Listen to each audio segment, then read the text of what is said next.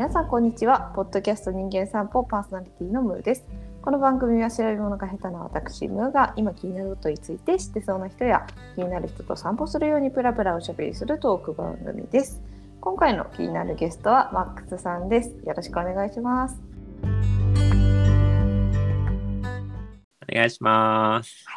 ではあの最初にサクッと自己紹介をお願いしてもよろしいでしょうか？はい、えっ、と、マックスと呼ばれております。本名は東信文と申しますが、えっ、と、普段は京都に住んでいまして、えーこれまではこう、街づくりの、えー事業をやる会社の運営を、えー8年、9年ぐらい今やっております。で、まあ、その中でこう、ファシリテーションとかワークショップっていうものを通じて、地域の方々が、えー自分たちの街の未来に関わっていくためのこうプログラム運営とか、うんえー話し合いの場を企画をしておりました。で、まあ、それもやりつつ、現状、あの、新しく始めたのがキャリアブレイク研究所といううん、まあ、一時的な離職とかうん、えー休職中の方々のこうキャリアをブランクと捉えずに、えーブレイクタイムと捉えながら肯定的に、うんえーまあ、社会に届けていくような文化を発信する団体を、えー10月からスタートしております。はい、その活動の一環で、今日は興味を持ってもらっているとはい思っております。ありがとうございます。はい、はいそう。なんか、インスタグラムで、はい。無職大学のうん。インスタのやつが流れてきたんですよね、何か情報が。はいで、。その無職大学っていうのが、キャリアブレイク研究所のこう授業の一環だったっていう。そうですね。流れてきたんですね。はい、流れてきて、あ何これ、面白そうと思って、これは絶対ラジオで紹介したいぞと思いまして。めちゃめちゃ早かったですもんね。メッセージいただいたので。多分なんかめちゃ惹かれちゃいましたね。そうでなんかあのそう私自身もそのこのキャリアブレイクといいますかこのはいラジオをやり始めたのちょうどキャリアブレイクを始めたぐらいからうん。続けてもうすぐもう50回40回みたいな感じにやってるのでなんかそこら辺の話とかもいろいろ聞きつつそのはい無職大学のことをご紹介していただければなと思っております。はい。えちょっとざ先になんですけど、うん。あのマックスさんがそのキャリアブレイクっていうことをに注目し始めたのって何はい。がきっかけだったんですか、そうですね。えっと、代表の北野というえーメンバーが、まあ、キャリアブレイクっていう言葉をまあ教えてくれたんですけども、うん。うんなんか全然違う、あのーお仕事の相談で話をしていたときに、うん。最後、こう、無職っていうキーワードでちょっとおしゃべりする機会があって、うん。で、えー僕自身はこう自分の身の回りの人たちがこう働いている中でどうしてもこう楽しくなかったりとか行きたくなかったりとかうん。なんか充実感を感じないみたいな仕事をついてる人もやっぱりいるなっていうのを感じていて、うん。でまあ、相談をされた時にはやめたらっていうのをよく 無責任に結構言っていたんですけど、うんなんかまあ一旦こう離れることで次の新しいものに出会ったり、えーまあ、得ることができたりみたいな機会があるのかなと思ってたので、結構そういうあのアプローチをしてたっていうのが過去にあって、うん。うんでそういう話をしてた時に、まあ、その代表の北野が、えーまあ、そのそういうのをこうキャリアブレイクっていう文化として、うん。えーまあ、欧州とか違う地域では捉えられてるよって話を聞いた時に僕はなんかその、そうだなえっ、とまあ否定的に捉えずにそういう手放すことで得れることがあるんじゃないかっていう感覚だったものが、うん。あの違う国に行ってみるとむしろ、こうブレイクすることによって、えー自分の本当のもの本当にこう、えー得たいものとか触れたいものに出会っていけるよっていう制度があるよっていうことを知ってうすごいん魅力的に感じて、まあ、これをなんか日本の中の中で一つこう伝えられるキーワードとして広げていけたらと思ってうんなるほどな、やった感じです。えじゃあマックスさん自身はそのキャリアブレイクの期間みたいなのがなんか具体的にあったわけではないんですか？あないですねほとんど。そうなんですね。はいなんか意外意外でした？そうなんでした。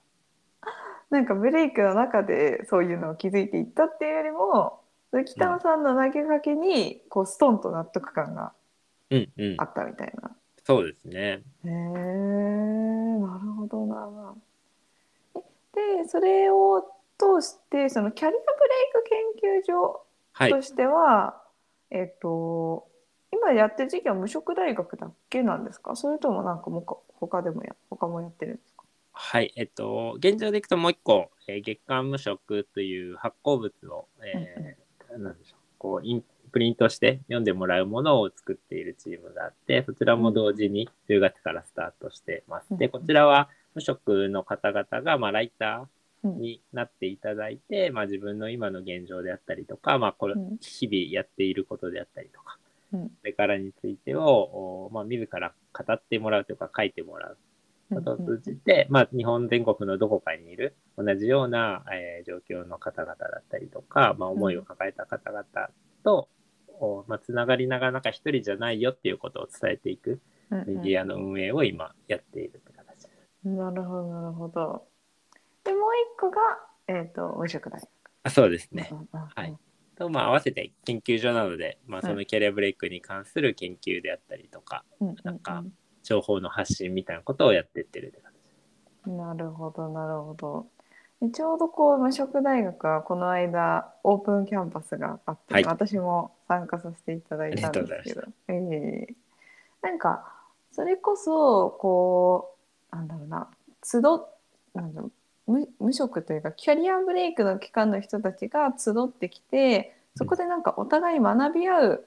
そういうなんか教えてもらいに行く大学っていうよりは学び合うゼ,、ゼミみたいな感じのうんうん。大学をイメージしたらいいんですかね、あれは。はい、そうですね。うんうんうん。あのもうおっしゃる通りで学び合いの場ですっていうのを一応書いていて、ななんでしょうこう職業訓練校みたいなことであったりとかこうどっかの一般的なスクールで何かス資格やスキルを身につけて社会にもう一度戻っていくっていうような場を自体は多分世の中に多く存在しているなと思っていて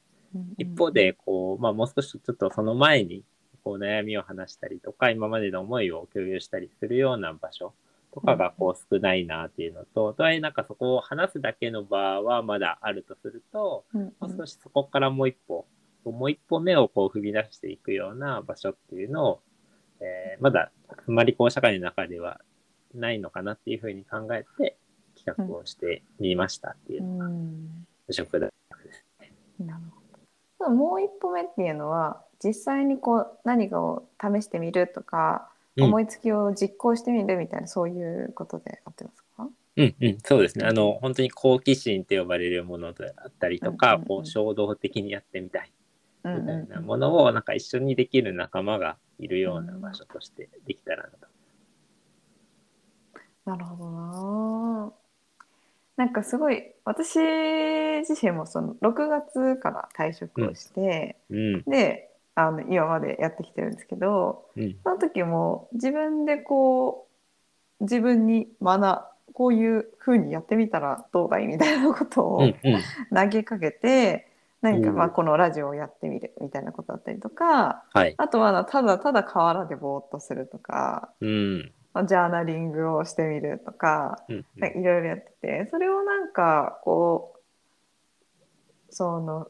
やってなんかちょっと興味を持ってくれる人とかもいてはい。でまあ私はすごいあのニートっていう言葉であのノートで発信したりしてたんですけど、うんそうこの前もニートについてでちょっと取材を受けたりとか、えなんか誇り高きニートですみたいな感じで 話をしたりしてたんですけどなんかそれがこうなんだろう組織組織だってというか、自然と集まっていくっていうそういうふうに打ち出していってるなんか無職大学に集まった人たちはきっと面白いんだろうなと思いつつーうん、なんか大学生とかも多かったりするんですか？この間の風景を見てると。うん、うん。参加いただく方には、まあ、キャリアで迷っていたりとか、こううんうんうん働くことへのこう不安を抱えている人にも、まあ、足を運んでもらってもっていう形で、えーうん募集はしているので、大学生の方もいらっしゃるんですけども、多くは一度こう働いて離職されたりとか、休職中の方が、えー割合としては数は多いですね。うーんまあなんか始まったばかりだからあれかもしれないんですけど、なんとなくこうどういう動きが見えるとかなんかそのワックスさんが、まあ、これを続けていってこういう風景が見たいなみたいなのってうんうん。思い描いてる部分があったりするんですか？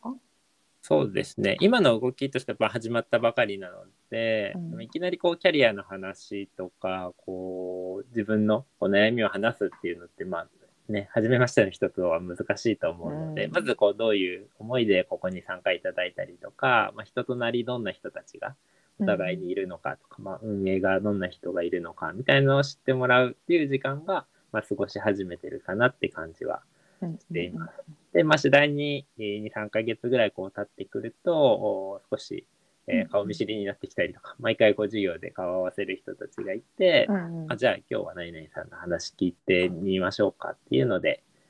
少しあの自分の話をしていくっていうのが、まあ、増えていくといいかなっていうふうには思ってます。で、まあ、話さないといけないっていうよりかは、話したくなったので話しますっていう場を、あの運営としてはこう準備していけたらなと思っているっていうのが一つです。で、一方で、うん。えーなんか自分の感性を回復させてワクワクするような時間を過ごすっていうのを、うんうんうん。えー自由研究学部っていう形でこう準備してるんですけど、そっちは、えっと運営メンバーの方もこう学生の方も、まあまあ、分け隔てなくこううん。自分たちがやってみたかったことをみんなでやってみながら、うんうん。えーまあ、遊んでみるに近いと思うんですけどうんうん。なんかそういう時間をこう増やしていけたらなっていうふうには考えてます。うーん。いやなんか遊びの時間ってうん、大人になると本当にななくなるよなと思っていて、はい、まあ、いわゆるこう遊びなんかその消費するっていう、まあ、映画を見に行くとかさかうん。買い物に行くとか。なんか消費するっていう時間はあるけどそれって本当に遊びだったっけみたいな。なんかその子供の頃って、まあ、ただ公園に行ってなんかうん時間を過ごすみたいな。うんでそこでなんか感性の赴くままに なんかやってみるみたいな、そのなんだろう余白的な意味での遊びも少なくなるし、うん。なんかこうプレイみたいな意味での遊びもなんか少なくなるなと思った時にあえてそれを一緒にやる人を大人で募るみたいなのってうんめちゃめちゃ面白いですね。うんうん。ね、なんかおっしゃる通り、その遊びがね、こうどうしてもこうんう消費活動の一環みたいなところばっかりに目を向けられてしまっているし、まあ楽しませてもらうものうんにこう変わっているのかなって気はしているので、なんかそうじゃなく、自らがこう楽しむっていうのを、なんでしょうね、作り出すというか、体験しに行くみたいに変わっていくといいなっていうのを、うんとなくは思ってますね。確かに。自ら楽しみを作り出す。でもしかもなんかそういうこの楽しみを作り出す余白みたいなものを、まあ、結構今のこう消費社会的には こう結構奪い合ってる状況だったりもするじゃないですかうん、その余白部分を。そうですね。なんかそこにこうあ抗ってって言ったらあれですけど、うん、そこに流されずに自分で楽しみを作るんだってやるのってちょっとガッツがいりますよね。うんうんうん。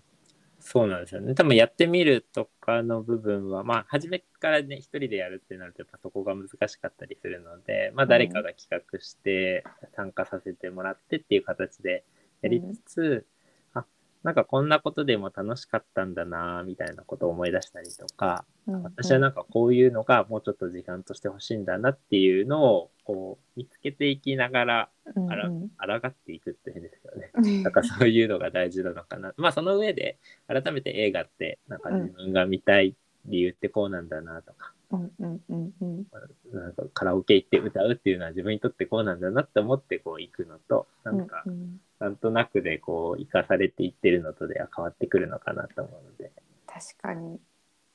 なんかそれこそこう漫然とこう消費してしまうとうん。なんか面白いっていう気持ちが飽和しちゃったりね、うん うんうん。しそうだしなんか誰かが自分のこの今のつまんないをどうにかしてくれるだろうみたいな。うんあとはお金がないと面白いっていう体験はできないみたいな、うんうんなんか諦めになっちゃったりとかうん。そこをなんかこう回復していく感じが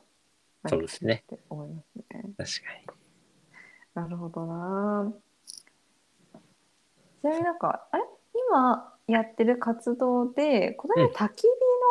のイベントみたいなのしてましたっけ、あそうですね。今、あの、まあ、顔合わせみたいなのをベースにしながら、まあ、オンラインで焚き火の映像を見つつ話すっていうのが一個の授業の企画としてはスタートしているっていう形です。なんかその様子とかはマックスさんが見ててどうどうだったんですか？どんな感じだったんですか？なんかこう、まあ、皆さん穏やかにこう話してくださっていたし、こう次第にこう共通点が見つかると、えーもうなんか盛り上がっててか、あの全国いろんな地域からご参加いただいているので、まあ、地元が一緒だったり、参加エリアが近かったりすると、その土地の話になったりとか。うんうん。で、まあ、えー焚き火を見ながらパチパチする音を聞きつつ、例えば、あの、山に、山のある方に住んでるので、やっぱ波の音が聞きたいですみたいな話が出てきたりとか、ああなるほどなるほど。じゃあ次は波の音を聞きながらやってみましょうかみたいな話が出たり、うんうんうん。なんかこう、それぞれのことを知っていくみたいなことを、こう、パチパチする音の中で、ゆっくりと話していけてるっていうのは、なんかすごいいい雰囲気だったなと思ってます。確かにめっちゃいいですね。ちなみにマックスさんねそのあ私、うん先々月かな？はい。あのフォルケホイスコーレの、うんうん。なんかこう短い版みたいな感じでうん。北海道で、あのちょっと参加そういうプログラムに参加してきたんですけどはい。なんか結構そのエッセンスみたいのも含まれているのかなっていうふうに。今感じたんですけど、うんうんそういう北欧のあのデンマークのフォルケホイスコーレを参考にしてる部分とかもあったりするんですか？僕もあの、8月の夏休み、夏休み、まあ、お盆前のワーケーションのコース、東川町で行われている、コンパスさんのフォルケホイスコーレのコースに参加させてもらって、うん。まあ、でもそこの要素みたいなものはすごい良かったなと思って、うん。はい、感じているんですけど、ただそ僕はその時初めてフォルケホイスコーレの話を知ったので、うん。なんかこうリンクするところはあったなと思うし、うんうん。なんか取り入れれる部分は取り入れていきたいなっていう感じはしてます。なるほど。えー、なんかこうそれこそまあ別に仕事を作るっていうところがゴールではないと思うんですけどなんかそのフォルケホイスコーレの話を聞いた時に、はい。フォルケホイスコーレで行ったはいいものの帰ってきてから、なんか社会に復帰するまでに結構苦しむみたいな話を聞いて、うんうん。そこのうん。違いのなんだろう落差、うん、ラギャップみたいなものに。でなった時にこの無職大学がなんかその間の部分を埋めるようなうん。何かがあってもなんかひ素敵だなっていうふうになんか思ってうん。あのまあそれこそその自分がやってみたいことを試してみるとかできそうなことを自分の手でやってみるみたいなところから自分でこう仕事を作っていくみたいな、なんかそういうことをなんかお互いこう仲間と協力し合いながらとかこう情報シェアとかしないながら一緒にこう生きていく術を作っていくみたいな。うんなんかそういうこともできたりしたらなんか面白そうだなってなんか今ふわーっと 思いました。いいですね。確かに。うんなんかやっぱその、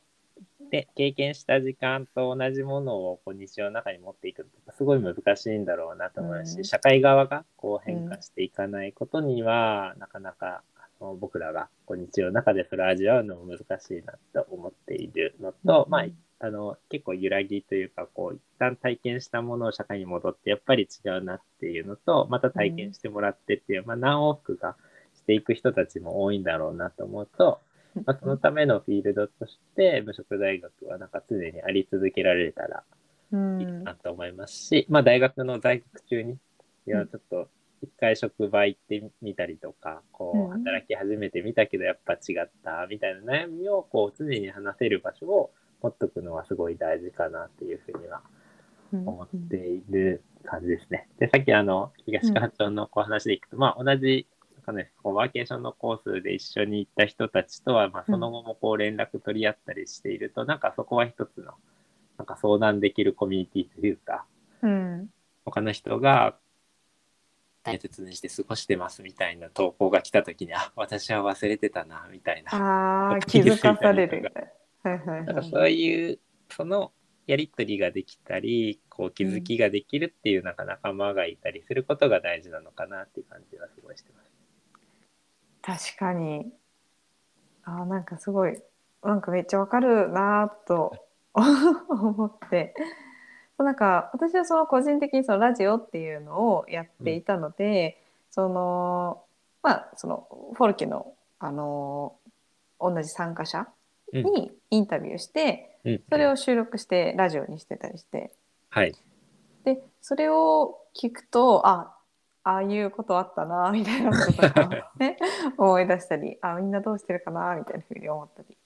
なんかやっぱりその声を聞けるとか、うん、久しぶりにどうしてるかなって思い合える人たちがいるみたいなのもうん。すごい重要ですよね。なんかどうしてもこう、無無職というか会社っていう所属から離れた瞬間に一気に社会との関係値とか、他者との関係値がなんかごっそり持ってかれちゃう感覚を持ってる人結構多いなと思って。っていうのもやっぱりじ会社で過ごす時間があまりに長いっていうのがまああるんだと思うんですけど日本の社会的に。だからそれがまあ怖くってなんか会社が辞めるにも辞められんみたいなことがあったりとかそのこう、まあ、無職になったはいいもののなんかすごい一人ぼっちになっちゃって何も記録が湧かなくなっちゃってみたいな人も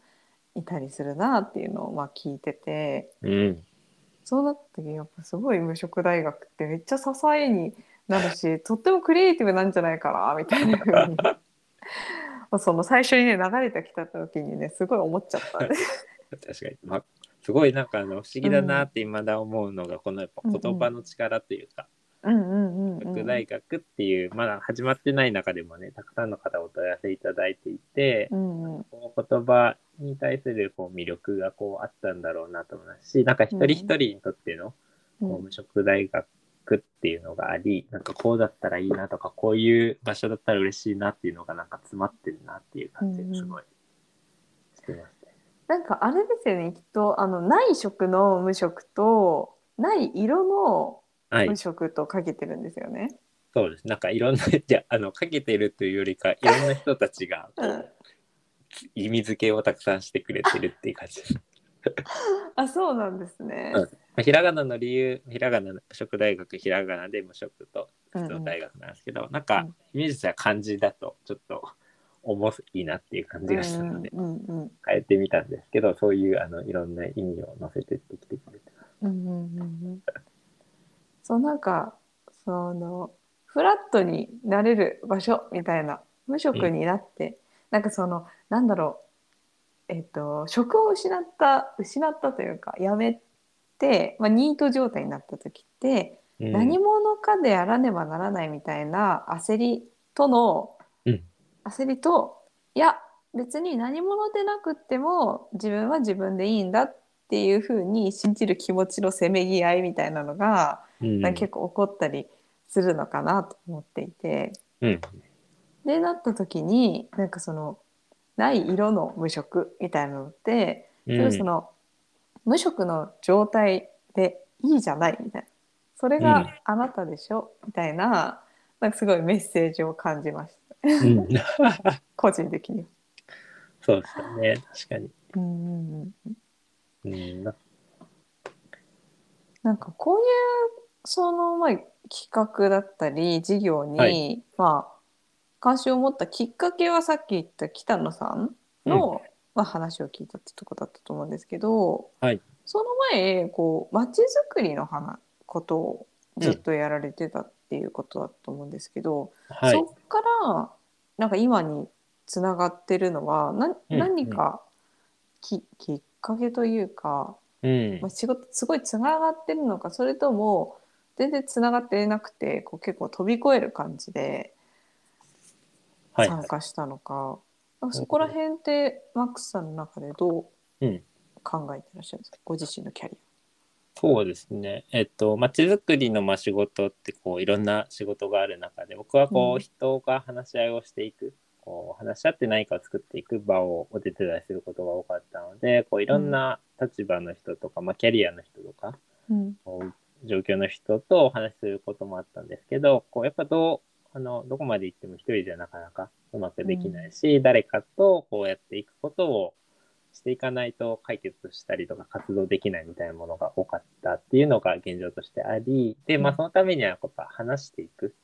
うん。話し合っていったり仲間を作っていくっていうことが必要だったなっていうのはずっと感じているのでなんかこの先もなんか一人で頑張っていくっていうよりかは誰かと、うんえー一緒にやっていくっていうことが必要なんじゃないかなって思いながら、うん。えーその時にこう感じた価値観と、まあ、NPO の方とかまちづくりの活動をする方と接していって感じた価値観としては、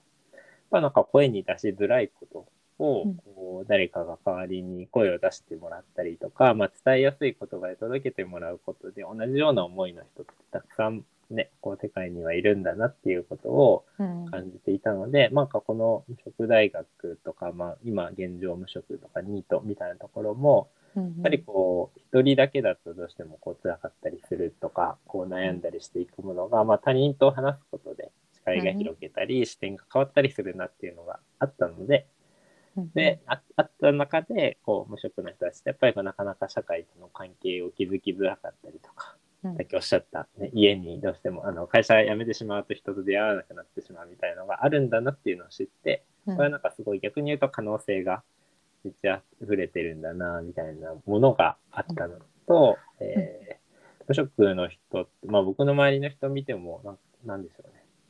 いろんな無職の種類というかこう、うんうん。一人一人違うのでなんかうんうん。その人たちって普段話すだけだったらめっちゃ楽しい人もたくさんいるなと思って。うんうんなんかここがこう出会い始めると面白いし、なんか無職っていうことで出会うって、まあ世の中にあんまりないとするとうんうん。いい機会なのかなと思ってっていうのでなんかつながっていった気はしてます、自分の中では。確かにいや確かになんかあ無職の人の名刺交換じゃないですけどうん。なんかそういうのすごい面白いなと思って そうですよね。あなたはどんな無職なの？みたいなうんうんうん。確かにそういう人たちが出会うだけでも何か新しいものが生まれそうですよね。うん、なんかしなんかこう無職であるってことってなんか余裕があるというか暇があるというか、うんうん。暇があると本当何でもできるから 無敵ですね。ねめちゃめちゃクリエイティブですよね。うん。うん、そうなんですよね。なんかあの、まあうん僕らがどっち、あの、お金持ちになりたいかで、お金持ちに何が、なってなり、えっ、と、得たいものって、こう、時間だったりとか、こう、自由だったりするので、なんかその一方を、あの、お金はないけれども、時間を手に入れるっていう意味でいくと、うん。なんか最も手っ取り早い方法で、うん。なんか過ごしてるのが無職の人なので、なんか無職は無敵なんじゃないかっていう仮説を立てながら過ごしてたっていうのはあります。うん。ね、なんかこうまあどうしてもこう消費社会に生きてるとお金が必要なことはあるけど、うん。まあ、最低限住む食べる、うん。着る衣食うん住うん。があれば、まあ、一定期間は生きられるじゃないですか。うんだからなんかそういうその衣食住の部分をなんかなんだろう何かで保障されつつうん。無職期間を楽しむみたいな仕組み制度うん。うん。ができていくと、だいぶなんか新しいものが生まれたりする余白がうん。世の中に生まれるのかなって思っちゃいますよね。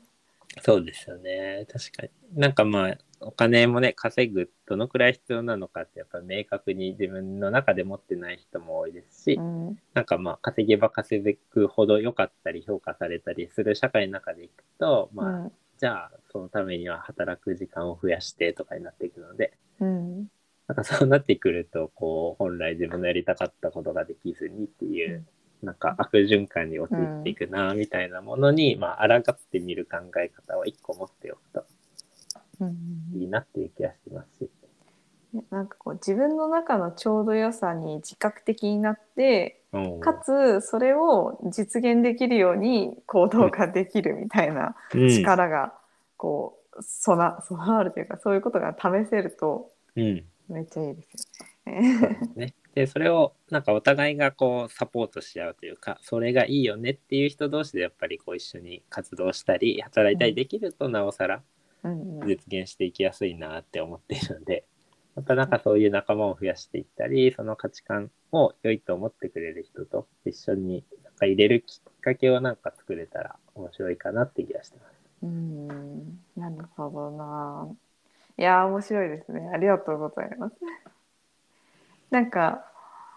そう、あ私も、あの、そう、ちょっと自分の中では、今の自分のタイミングをニート後期と位置づけているんですけおど、ーはい。なんかそろそろこう、なんだろう、ニートが終了していくかな、みたいな感じのうん雰囲気があって、はいはい。なんですけど、まあ、そのニート後期を、まあ、無職大学でちょっとね、出入りしつつ、うんうん。なんかやっていけると嬉しいなっていうふうに個人的には思ってますので、うん。ぜひ、なんか引き続きよろしくお願いします。ろしく。で、あの、はい。それぞれの経験がね、やっぱそれ、他の人にはすごい学びになったりもするので、うんその辺が学び合いのポイントとして、ぜひなんかニート後期だと思ってる理由みたいなことを初期の人に話してもらえたらなと思いますし、確かに。なんかそのプロセスとしてどんなことをやったかみたいなね、このラジオも含めてお伝えいただけると、あ、そっかっていう人たちがたくさん、あの後輩がたくさんできるんじゃないか。まあなんかその先を進んでるのかどうかよくわかんないですけど。なるほどな。そうですよね。うんそうぜひなんかいろいろできたらなと思っております。はい。ぜひよろしくお願いします。で、あ、そう、これを多分聞いて、すごい無職大学に興味を持った方が結構いらっしゃるんじゃないかなと思うので、ありがたい。なんか、そう、どういうふうにこう、アクセスしたり、もっと無職大学のことを知りたいって思った時に、どうしたらいいのかをちょっとご説明いただいてもよろしいですか？はい、ありがとうございます。今、無職大学自体は、えーあの無職、ひらがなで無職と大学って普通の漢字で入れていただくと、なかなか検索に引っかかりづらい状況でもまだあるので、うんうんえーとインスタグラムで今情報を発信していっているので、よかったら無職はあのローマ字で MUSHUKU かな、無職あ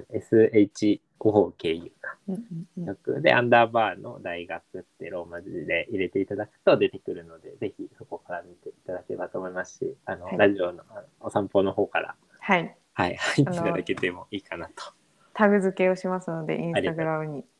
そちらから検索いただければと思います。そうですね。そこから、あの、学ホームページ行っていただいて、学生登録いただくと、各授業に参加できるようになるので、よかったら、あの、入学金も受講料も基本無料になっているので、よかったらご登録ください。いただければと思います。はい、ありがとうございます。なんか一番直近であるのはだいたいあれです。えっ、とどういう授業があるとかってご紹介があったりします？えっとね、まだ12月からも2週間ぐらいの間にですね、焚き火の授業と、あとジャーナリング、朝からジャーナリングする授業と、あと偏愛マップを書いてみるような授業とかうんうんっていうのを、あの揃えていっていますので、はい、よかったらご覧ください。はい、ありがとうございます。では本日は、えー無職大学のマックスさんに来ていただきました。ありがとうございました。ありがとうございました。番組へのご感想やアイディアなどは Spotify 視聴ページのフォームもしくは公式 Instagram アカウントにてコメントをお願いします。メッセージお待ちしております。それでは皆さんまた今度。お元気で。